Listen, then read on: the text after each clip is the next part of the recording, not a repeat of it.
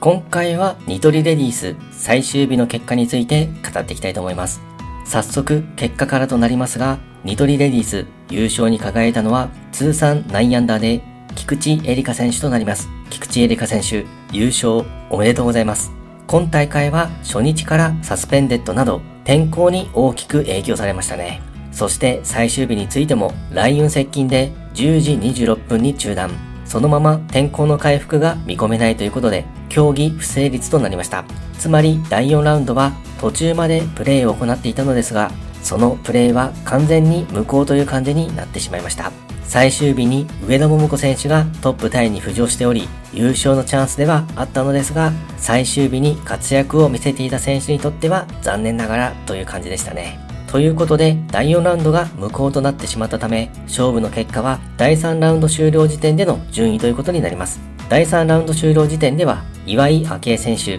菊池絵里香選手、新次恵選手がトップタイだったので、この3選手のプレーオフという展開になりました。プレーオフは17番ホールのパー3での戦いとなります。プレーオフがパー3というのはちょっと珍しい気がしますね。天候が怪しい状況だったので、スピード勝負という判断だったのでしょうか。まずは新勢選手のティーショット、カップ奥にグリーンをさせます。続いて、菊池絵里香選手は少しダフってしまったのか、グリーン手前にショート。岩井明恵選手はグリーン左手前のバンカーで目玉となってしまいます。菊池エリカ選手のアプローチはまずまずの位置に寄せ、岩井明恵選手は目玉ながらも左足上がりが唯一の救いだったので、フルショットのパワーで脱出させるものの、キャリーが出せず、なんとかグリーンをさせる感じになりました。岩井明恵選手のパーパットは惜しくも外れ、新勢選手が圧倒的有利と思われたのですが、下りのパットを軽くちょんと打ったのにもかかわらず、思った以上にオーバーし、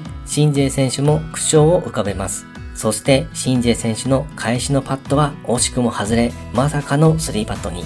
状況は一転、菊池エリカ選手に優勝のチャンスが巡ってきたのですが、これをしっかり決めて優勝となりました。菊池エリカ選手は昨年も北海道の地元優勝をしているので、これで2年連続の地元優勝ということになりました。菊池エリカ選手、第4ラウンドは前半にあまりバーディーが取れず、トップと2打差の位置でこれから追い上げていくという状況だったのですが、天候の影響で予想外の展開となりましたね。でも、こういうチャンスをしっかりものにできるのも実力ですからね。本当に素晴らしいプレーでした。これを機に今後の活躍にも注目ですね。はい。今回はニトリレディス最終日の結果について語ってみました。今回もゴルフの話がたくさんできて大満足です。それではまた。